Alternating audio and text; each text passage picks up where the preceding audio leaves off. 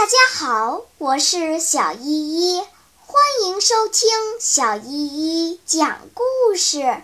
今天我要讲的故事是《捣蛋鬼日记》。十月九日，得到妈妈的认可，为了让妈妈同意他们在家里举行舞会，今天阿达、路易莎、维吉尼亚同妈妈磨蹭了一整天。这场舞会是他们早就商量好要举办的，他们再三的恳求妈妈，最后终于得到了许可。妈妈说：“那么好，她为的是让姐姐们高兴。”舞会时间定于下星期二。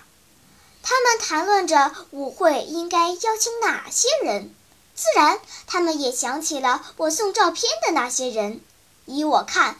那些看到姐姐在照片背后写着“恭维”话的人，肯来参加舞会才怪呢。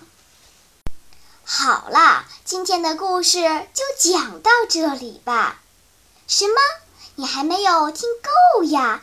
那就赶快关注小依依讲故事吧。